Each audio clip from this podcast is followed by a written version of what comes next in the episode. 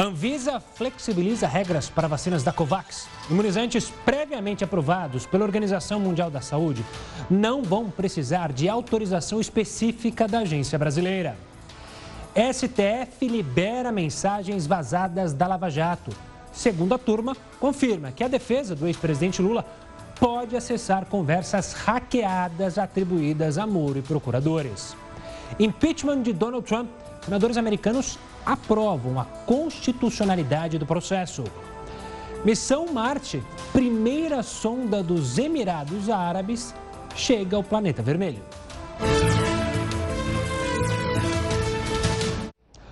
Boa noite. Esta edição do Jornal da Record News está ao vivo lá no nosso canal do YouTube e também na nossa página do Facebook. Olha, boa notícia. A partir desta terça-feira, quase 9 milhões de trabalhadores do setor privado e público já podem sacar o abono do PIS-PASEP.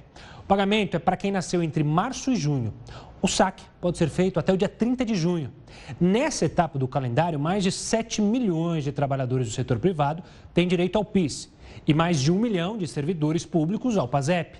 Quem não tiver conta na Caixa, fica tranquilo, vai receber pela poupança digital. As contas foram abertas automaticamente. O dinheiro pode ser movimentado pelo aplicativo Caixa Tem. E as doses do consórcio COVAX Facility poderão ser usadas mesmo sem autorização de uso emergencial da Anvisa. A regulamentação foi aprovada pela agência. A Anvisa entende que o marco regulatório que ela adota para aprovar as vacinas é equivalente ao da Organização Mundial da Saúde tudo que for decidido pelo COVAX já vale automaticamente aqui no Brasil. A intenção é trazer mais vacinas para o país com eficácia e segurança garantidas. Mas isso não se refere às vacinas que não estão na lista do consórcio. Para elas, é essencial ainda o procedimento normal. Essas vacinas dependem da autorização de uso emergencial e registro definitivo na Anvisa. Olha, a Justiça do Trabalho negou o pedido de bloqueio de bens do Flamengo para garantir as indenizações do caso do incêndio do Ninho do Urubu. O Ministério Público do Trabalho pediu bloqueio de 100 milhões de reais do clube. De acordo com a Justiça, as alegações apresentadas não têm relação com a legislação trabalhista. O clube afirma que trata das indenizações diretamente com as famílias das vítimas. Em 2019, 10 jovens morreram tragicamente e três ficaram gravemente feridos no incêndio de um alojamento. E olha só essa, um condomínio lá no Rio de Janeiro está recebendo algumas visitas, no mínimo inusitadas. E os moradores agora já não sabem mais o que fazer, veja só. Essa advogada não aguenta mais conviver com aranhas no condomínio onde mora. Há quase um mês, ela divide espaços com esses bichos.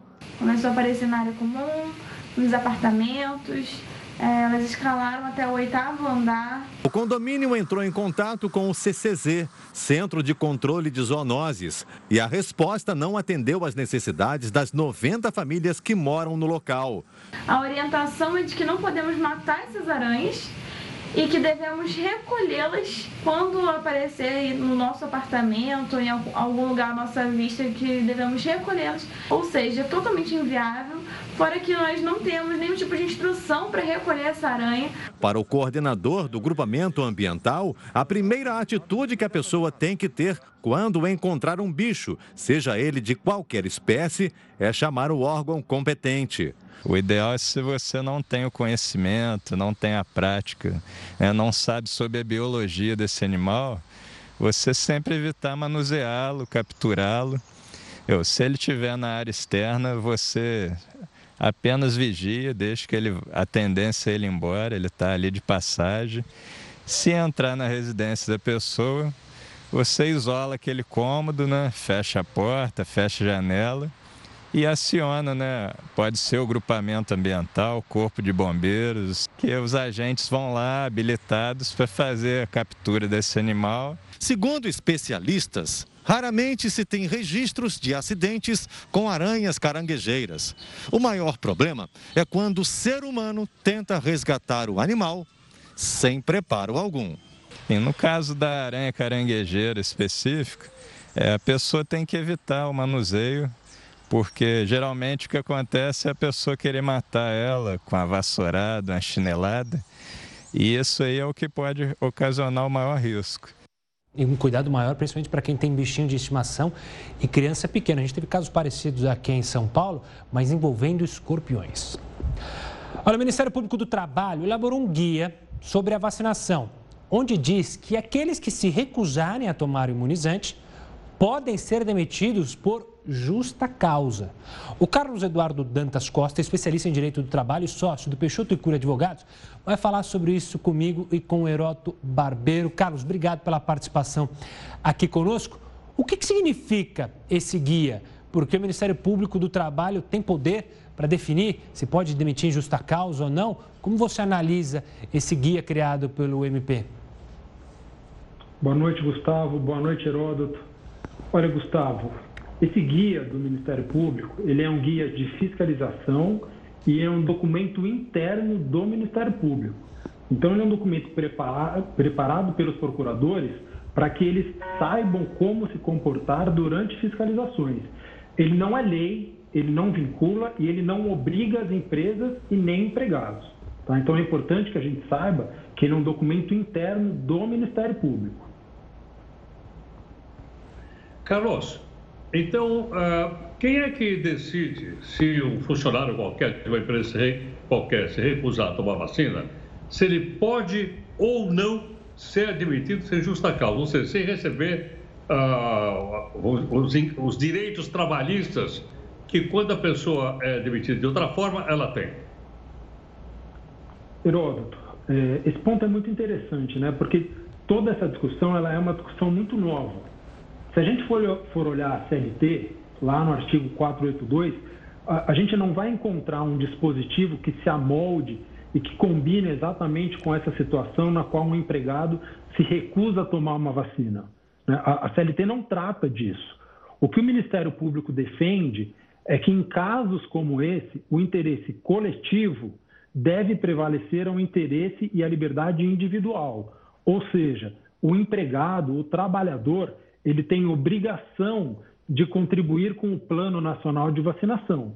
E se ele não faz assim, se ele não age dessa forma, a empresa não é obrigada a continuar com ele na condição de empregado, porque ele poderia expor não só os outros empregados, mas também toda a sociedade, né? todo o entorno ali, as pessoas, os comércios, eventual transporte público. E é que por isso a empresa poderia demiti-lo no limite até por justa causa. Mas é importante também, Heródoto, a gente pensar é, que a justa causa ela é a forma mais gravosa de rescisão do contrato de trabalho. O empregado perde muito quando é demitido por justa causa. Então, essa tem que ser a última consequência, a última alternativa.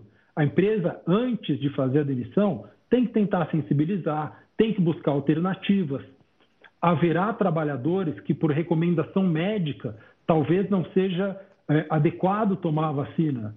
É, e aí, essas situações têm que ser tratadas de forma diferente. Então, tem que ser buscado é, que o empregado permaneça em isolamento, que ele permaneça em home office.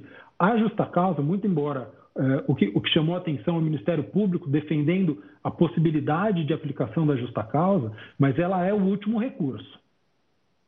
Carlos, você mencionou, né? Não é lei, é, tem um entendimento pela CLT, como você bem explicou, mas de caso concreto relacionado à vacinação, alguma jurisprudência, mesmo não sendo é, a da Covid-19, existe já alguma jurisprudência é, nos, nas cortes ou isso, como você mencionou, ainda é muito novo e ainda não há decisões relacionadas a esse tema? Gustavo, a gente tem os documentos de vacinação, eles podem ser exigidos pelo empregador no momento da admissão. Mas isso não é uma coisa que é levada a ferro e fogo, né? A gente não vê discussões no judiciário nesse sentido. Uh, essa discussão ela vai surgir agora, no momento do Covid, a partir do momento em que as empresas tenham a possibilidade de oferecer e disponibilizar as vacinas aos empregados. Carlos, será que o Ministério Público não exacerbou nessa sua recomendação interna? Haja vista que ah, o pessoal pode dizer, olha, por uma questão ideológica, por uma questão religiosa, por uma questão de convicção, eu não vou tomar vacina. E o cidadão, como você disse agora um pouquinho, pode ser demitido sem justa causa. Pode ser mandado embora. Agora, dizer que o cidadão tem que ser, tem que ser demitido por justa causa, Não é um exagero isso? Não é uma, uma punição, assim, terrível? Heródoto, eu acho que o, problema que a gente enfrenta aqui é que as pessoas tendem a reconhecer autoridade no Ministério Público e aí tomar a palavra do Ministério Público como se fosse uma verdade absoluta, o que não é o caso. Né? Esse documento, é importante que seja dito, ele é um documento interno, ele é um documento é, que sequer os procuradores do trabalho são obrigados a, a, a se orientar por eles. Né? Ele é uma, como, como diz, é um guia técnico. Né? Ele não vincula, ele não é lei, ele não obriga. Mas a população, né? e aí quando eu falo a população, a gente pode falar do pequeno empresário, do empresário e do próprio empregado. A gente tende a achar que o que o Ministério Público diz é uma verdade absoluta e não é. é, é então, é importante que as pessoas saibam que isso é um documento interno, é, todos os casos deverão ser tratados de forma individual. Né? Existe a possibilidade de uma recusa legítima do empregado de não tomar vacina.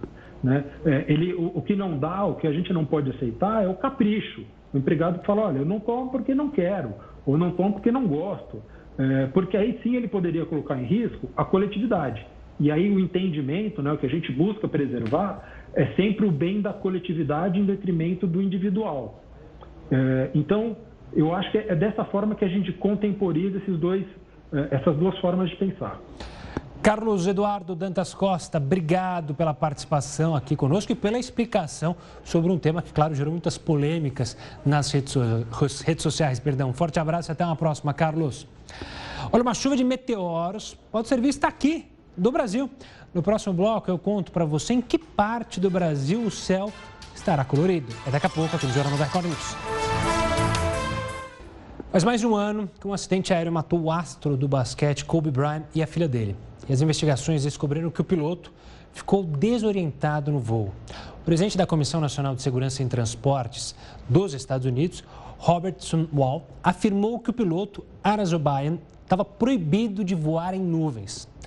Ara teria desrespeitado essa determinação e acabou ficando desorientado durante o voo, o que acabou causando o acidente. Os motivos para essa ação do piloto ainda são investigados. A autonomia do Banco Central está sendo discutida no plenário da Câmara. O projeto já foi aprovado pelo Senado e é defendido pelo governo e pelo novo presidente da Casa, Arthur Lira. O repórter Yuri Ascar está acompanhando as discussões sobre o projeto. Yuri, existe a possibilidade dessa votação acontecer ainda hoje? Olá, Gustavo. Os deputados acabaram de chegar a um acordo e deixaram a proposta para amanhã. O presidente da casa, Arthur Lira, foi bastante criticado pela oposição, que tentou adiar essa análise, cobrando inclusive a realização de debates nas comissões e audiências públicas sobre o tema antes dessa votação. Mas no plenário foram derrubados os primeiros requerimentos apresentados pela oposição, já sinalizando que existe maioria para a aprovação do texto. Amanhã, se aprovado, o projeto segue para a sanção do presidente Jair Bolsonaro. Gustavo. Obrigado, Yuri. E olha, um dos casos mais emblemáticos de feminicídio dos últimos tempos começa a ter um desfecho nesta semana. Luiz Felipe Manweiler, acusado de matar a esposa Tatiana Spitzner e jogar o corpo da sacada do apartamento onde morava, no interior do Paraná, irá a júri popular. Já está tudo pronto no Fórum de Guarapuava, a 250 quilômetros de Curitiba. Amanhã pela manhã, Luiz Felipe Manweiler começa a ser julgado. Há três anos, a mulher dele, a advogada Tatiane Spitzner, morreu no apartamento do casal. Na mesa central ficará o juiz. Do lado esquerdo ficará o promotor do caso. Luiz Felipe Manweiler sentará na ponta esquerda da sala, atrás dos advogados. No outro extremo ficarão os advogados da família de Tatiane. Os sete jurados assistirão a tudo no canto direito, de frente para o juiz. A previsão é que o julgamento dure dois dias. A audiência será presencial e deve ser transmitida pela internet. 30 pessoas foram sorteadas no mês passado para fazer parte do júri. Desse grupo, sete serão selecionadas para decidir o futuro de Manweiler. Ao longo do julgamento serão ouvidas testemunhas, entre elas policiais e peritos criminais. Depois, defesa e acusação apresentarão seus argumentos. Só então os jurados votarão se o biólogo é ou não culpado. Em novembro do ano passado, o jornalista Roberto Cabrini entrevistou Luiz Felipe Manweiler dentro da prisão. Ele negou ter matado a ex-mulher e diz que ela pulou da sacada depois de uma briga. Não asfixiei a Tatiane. Eu não matei a Tatiane, eu não matei a minha esposa. Mas a versão é confrontada por câmeras de segurança do prédio onde o casal morava.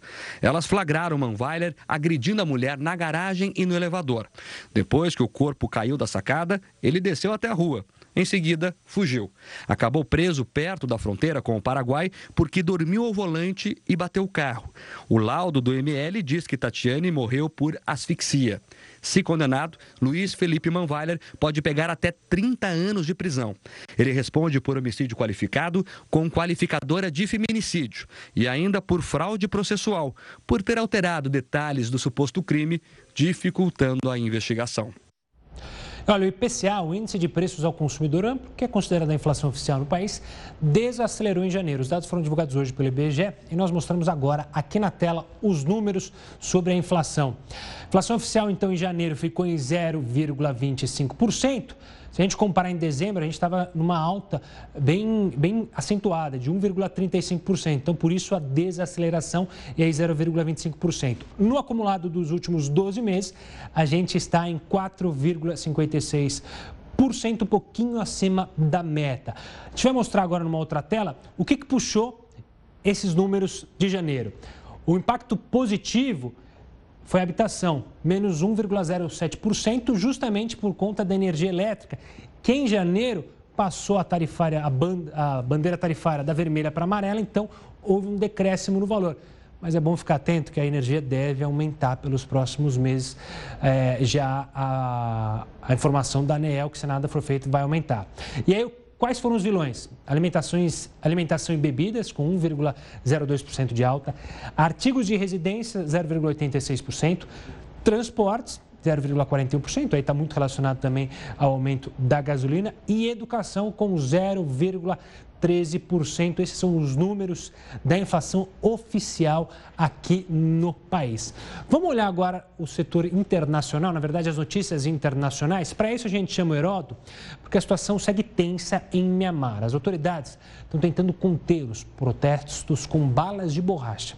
O Heródoto vai contar para a gente agora qual é o motivo de tantos problemas nesse pequeno país, né, Heródoto? Olha, uh, Gustavo, já há três dias está quebrando o pau violentamente lá porque os militares deram um golpe e implantaram uma ditadura. Mas eu gostaria, Gustavo, tem aí, tá aí do seu lado o mapa, só para a gente mostrar aí onde está o, onde tá o, o Mianmar, porque tá. senão a gente se perde. Eu mesmo já tinha esquecido, eu peguei lá no Atlas, sabe aquele Atlas antigo do MEC? Eu adorava eu o Atlas. Atlas. Falei, deixa eu ver onde é que fica o Mianmar. Então, olha, o Mianmar ele está aí bem pertinho da China, está pertinho. Ele, ele é tá coladinho na Tailândia. Está aí, ó. Esse, essa lombriguinha para baixo é Tailândia e também o Mianmar. Para ter uma ideia, o Mianmar é uma ditadura. Aí tá, bem pertinho, ó. Tá mais fácil você ver agora aí. Tá vendo do lado esquerdo? Né? Olha, a capital se chama Yangon. Aí é a capital do Mianmar. Esse paísinho que você está vendo aí. Muito bem. Uh, e há, um tempo atrás, uma ativista lá do Mianmar ganhou o prêmio Nobel da, da Paz. É a senhora Aung San Suu. E ela agora foi eleita novamente presidente da República lá do Mianmar, que é uma democracia, está tentando uma democracia, essa senhora aí. Mas o que acontece? O que acontece é que os militares não querem que ela governe. Então ela foi presa juntamente com o pessoal todo e tem quebrado o pau na capital Yangon.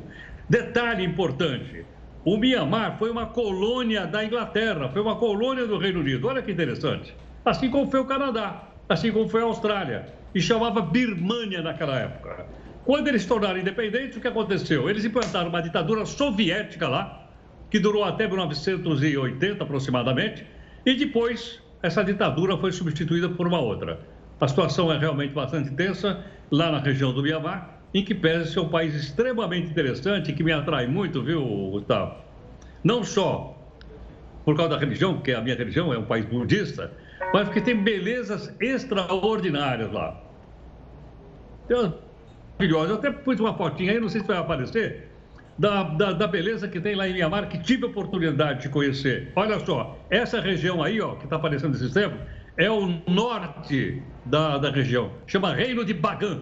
Você já imaginou fazer um voo de balão em cima disso aí ou não? Nossa, espetacular, imagino que seja. Eu já fiz o voo de balão em cima disso aí. Né? E tive também na capital, Iambu. Então, uh, além de chamar a atenção do pessoal, toda hora está vendo uma, uma briga aí, uma ditadura em pleno século XXI, o Mianmar está nessa situação aí.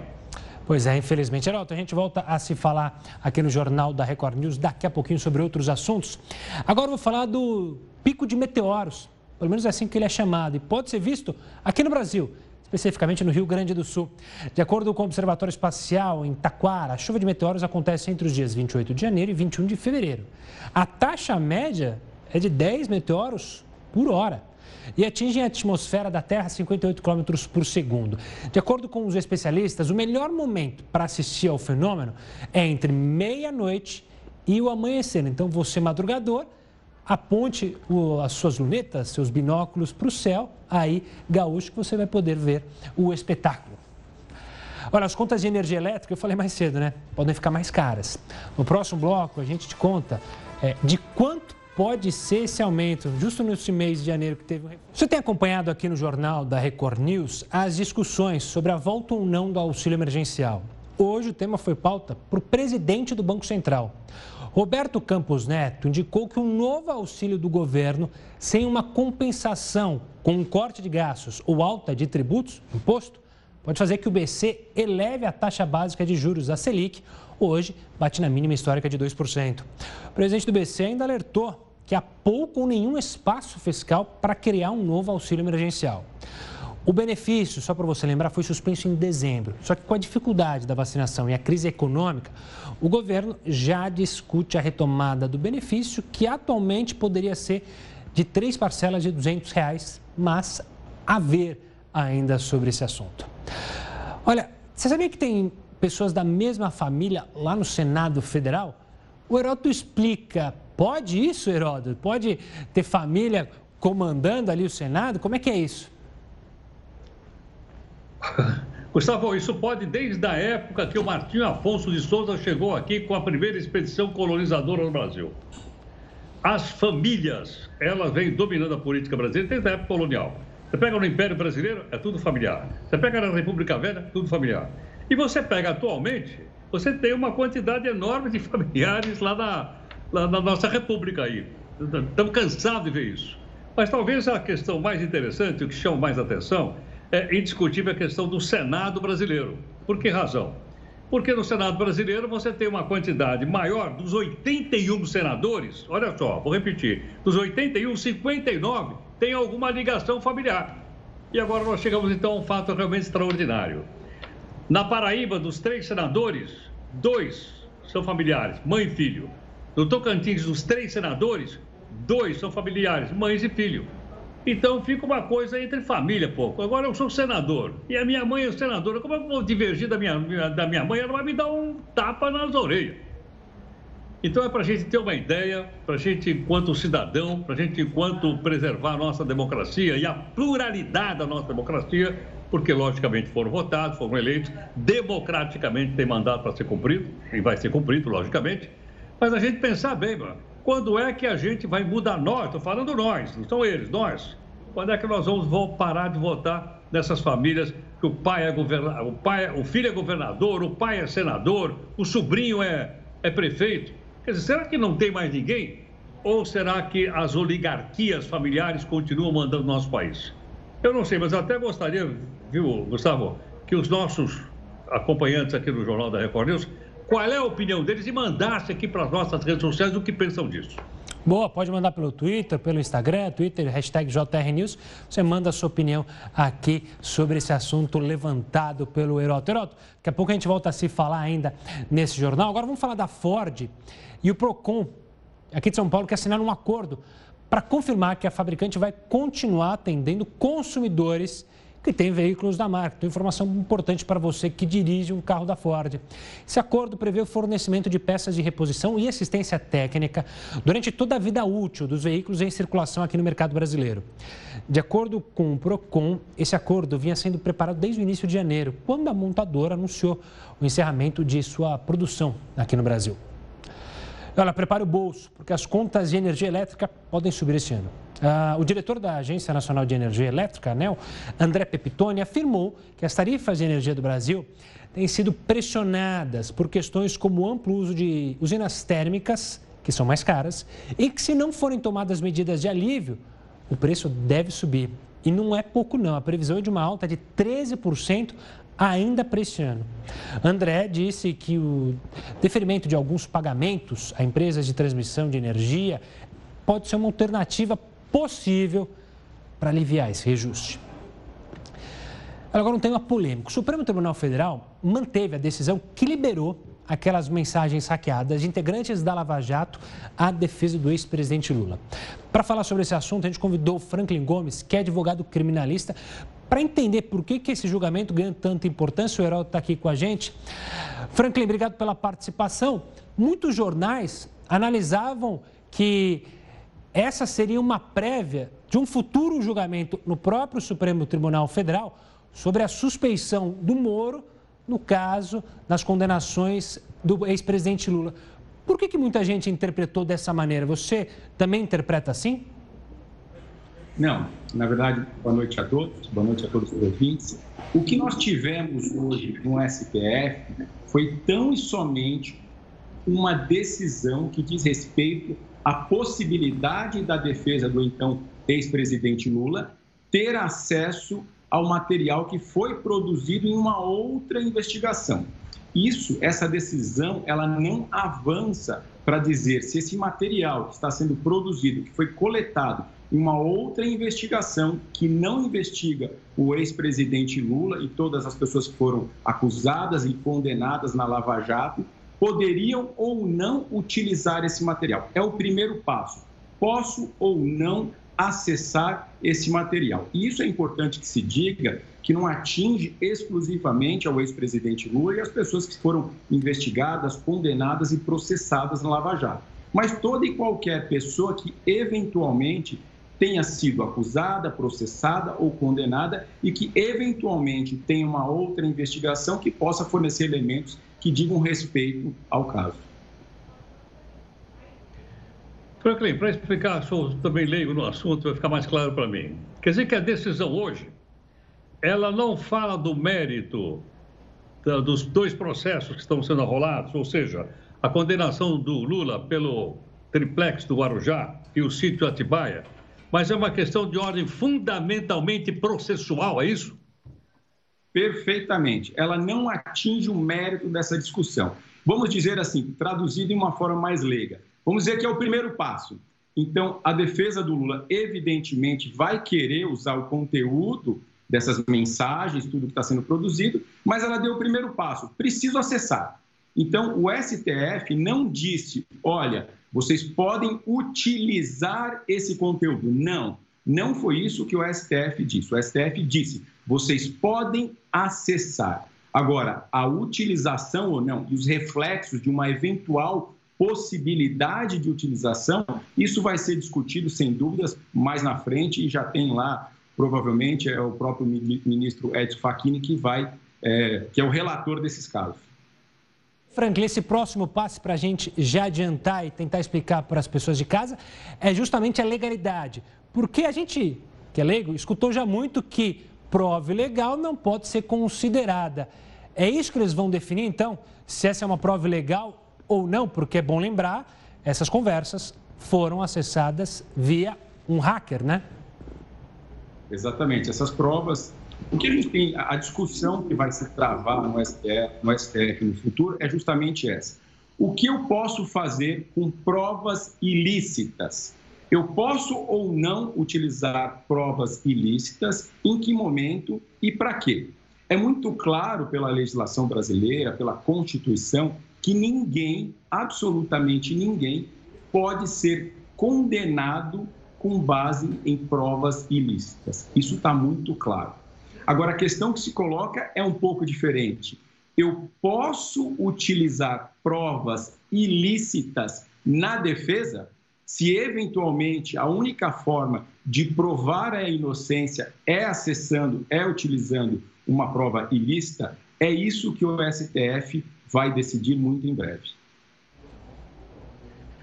Franklin, ontem também nós divulgamos o fato de que eh, o presidente Lula, o ex-presidente Lula, indicou Haddad novamente para ser o candidato a concorrer à presidência da República pelo PT e seus aliados na eleição de daqui, de, daqui dois anos.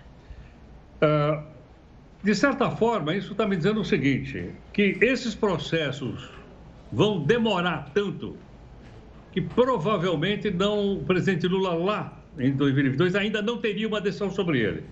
Eles demoram, a tendência é demorar, é se resolver rápido, porque se resolver rapidamente ele poderá ser candidato. Se não resolver rapidamente, ele não poderá ser candidato, porque foi condenado e já, é, inclusive, em segunda instância. É por aí ou não? É por aí, sem sombra de dúvidas. Apesar de ser um tema muito importante que vai ter um impacto não apenas no caso do ex-presidente Lula, mas de todas as outras pessoas que estão na mesma situação, é muito difícil que a gente tenha uma decisão definitiva com relação a isso antes das eleições. Franklin, obrigado pela participação aqui conosco, pela explicação. E é bom lembrar para o pessoal de casa, a gente está falando muito do Lula, mas num uma eventual suspeição do, do ex-ministro e ex-juiz Sérgio Moro, isso pode afetar a vida de muito deputado que também é réu condenado pela Lava Jato. Então é bom abrir o olho para esse caso. E claro, aqui na Record News a gente vai trazer todas as informações relativas a isso. A maioria do Senado dos Estados Unidos decidiu que o processo de impeachment contra o ex-presidente Donald Trump é sim constitucional.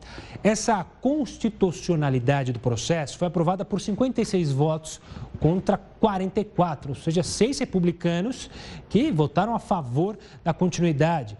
O número indica que dificilmente Trump será condenado para a cassação, uma vez que são necessários 67 votos favoráveis dos senadores, ou seja, teriam que ter mais traições dos é, partidários republicanos, que atuam ali como jurados do julgamento. Se for culpado, o ex-presidente pode perder os direitos políticos. E pelo menos 400 voluntários desistiram de participar dos Jogos Olímpicos em Tóquio. Outras duas pessoas se recusaram a participar do revezamento da tocha olímpica. As reações aconteceram após declarações sexistas do presidente do comitê organizador dos Jogos, Yoshiro Mori. Ele disse que durante as reuniões as mulheres competem para falar mais. O Reino Unido impôs novas restrições para a entrada de estrangeiros e cidadãos do país. Quem chegar em território britânico terá que se submeter a dois testes, não um, dois testes de Covid-19. Os exames devem ser feitos no segundo e no oitavo dia de quarentena obrigatória. Ainda de acordo com o governo, as novas regras devem ajudar o país a aumentar o controle das fronteiras para conter o avanço da pandemia. Imagens impressionantes mostram o momento em que uma avalanche atinge pessoas. São de tirar o fôlego. A gente explica onde aconteceu isso, o que aconteceu com essas pessoas no próximo bloco aqui no Jornal da Record News. Estamos de volta com o Jornal da Record News. O Heroto, já está na escuta aqui conosco. Heroto, eu vou te falar aqui que você pediu e o pessoal atendeu. No Twitter tem gente participando e falando sobre o questionamento das famílias lá no Congresso. O Roberto Fortuna lembra o caso óbvio é, do presidente e dos filhos dele. E o Roberto Maia fala: olha, pelo meu ver, as oligarquias, como você bem mencionou, continuam firmes e fortes e ainda vão perdurar por muito tempo, infelizmente, segundo o Roberto. Então, o pessoal está participando e levantando a bola aí sobre essas oligarquias. Mas agora, eu quero saber de você, Heródoto, sobre um projeto de lei que quer animais, que animais façam parte de processos judiciais.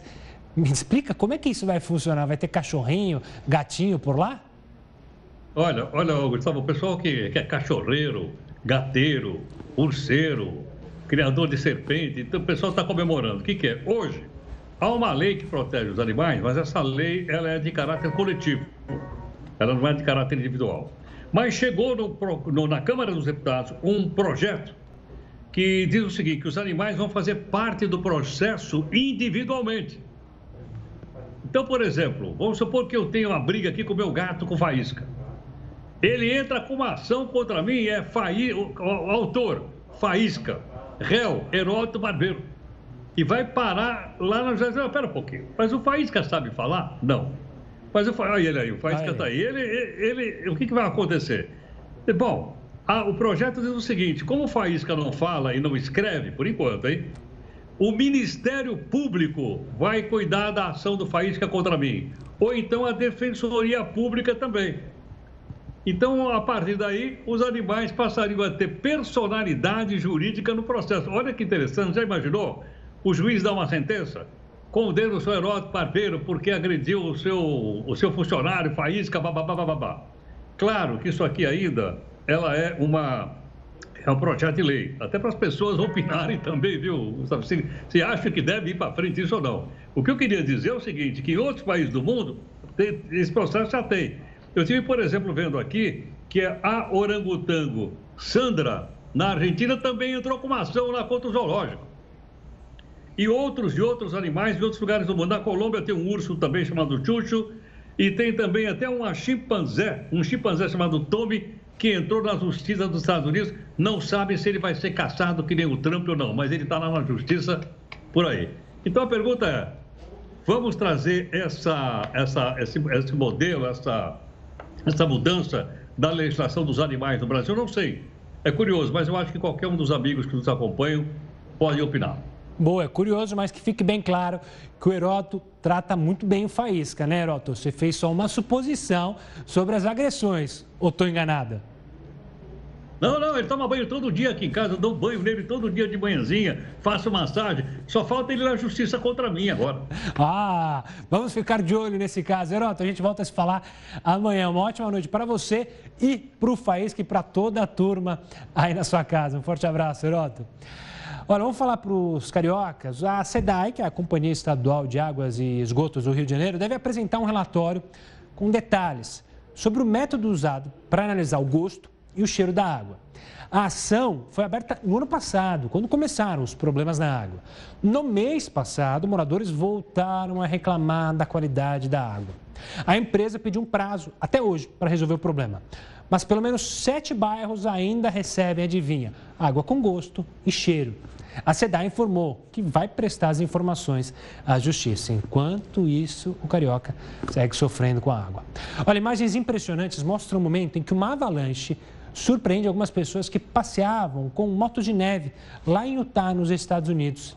Essa avalanche avançou em direção aos pilotos. O grupo tentou escapar, mas foi atingido em cheio. Você consegue ver novamente as mensagens, as imagens. É, felizmente ninguém ficou ferido. No mesmo dia, uma outra avalanche, essa infelizmente matou quatro esquiadores. E médicos residentes do Hospital São Paulo, aqui na Zona Sul da capital paulista, entraram em greve nessa terça-feira. De acordo com esses profissionais, há meses o local sofre com a falta de insumos e medicamentos, veja só. Em carta enviada ao Conselho Regional de Medicina, os residentes pedem materiais básicos, como luva de procedimento, luva estéreo, tubo para coleta de exames, fita reagente para exame de urina e sonda nasointeral. Em nota, a instituição afirma que o pronto-socorro permanece aberto à população e pede que os médicos residentes mantenham as atividades. E a Justiça do Rio negou hoje um recurso da defesa e manteve a decisão de levar a júri popular os suspeitos pelas mortes da vereadora Marielle Franco e do motorista Anderson Gomes. Rony Lessa e Elcio Queiroz respondem por duplo homicídio triplamente qualificado por motivo torpe, emboscada e por não darem chance de defesa às vítimas. Rony é apontado como o autor dos disparos e Elcio é acusado de dirigir o veículo usado no momento do crime em março de 2019. A defesa de ambos ainda pode recorrer.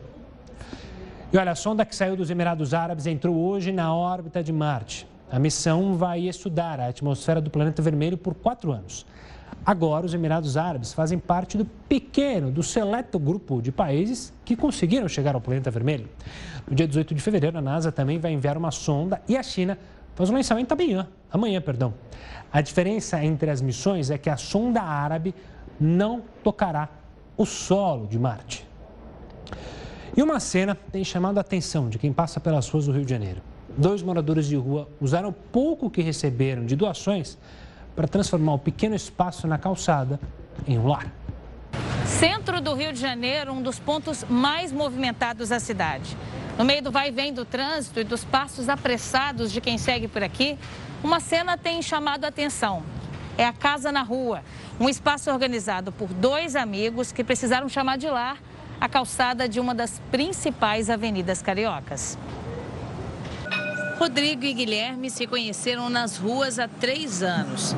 Juntos tomaram a decisão de fazer daquele lugar o mais agradável possível. Hoje um orgulho de experimentar na rua e ser organizado e alguém falar que tu, pô, muito bem, parabéns, muito organizado você, poxa, tá de parabéns, nem lá em casa é assim. Os produtos de limpeza são comprados com pouco dinheiro que entra das doações e de bicos, recolhendo material reciclado. Debaixo da marquise, os lençóis estão sempre esticados e limpos. As roupas lavadas e dobradas. Primeira coisa que a gente acorda, escovar o dente, lavar o rosto, vir aqui na cama aqui, tirar o travesseiro, amassar a fronha, entendeu? Não deixar ali na outra cama. Primeiro cada um arruma tua cama. Ele joga para lá, as coisas dele, vem aqui, chica o dele, varre o primeiro dele, bota tudo dele. Aí vem eu fazendo a mesma coisa, na mesma, erra, na mesma erra, régua, e deixar. E a gente vê se tá bonito, se tá no padrão. Mais de 7.200 pessoas vivem hoje em condição de rua no Rio de Janeiro. Depois de 30 anos, Guilherme vai ter um documento e poderá tentar voltar ao mercado de trabalho. A ajuda veio de uma fundação. A gente sempre procura trabalhar com essa, com essa questão da perspectiva do desejo deles. E ele, os dois falam muito dessa necessidade e vontade de se inserir no mercado de trabalho. Uma chance para recomeçar. Eu espero daqui para frente. Amanhã não está mais aqui, tá entendendo? Eu vou passar aqui amanhã, indo trabalhar. Falei, caraca, olha como eu dormi nessa calçada. E o Jornal da Record News fica por aqui, mas amanhã a gente volta a se ver. Enquanto isso, fique bem informado com a Manuela Caiado e o News às 10. Tchau, tchau.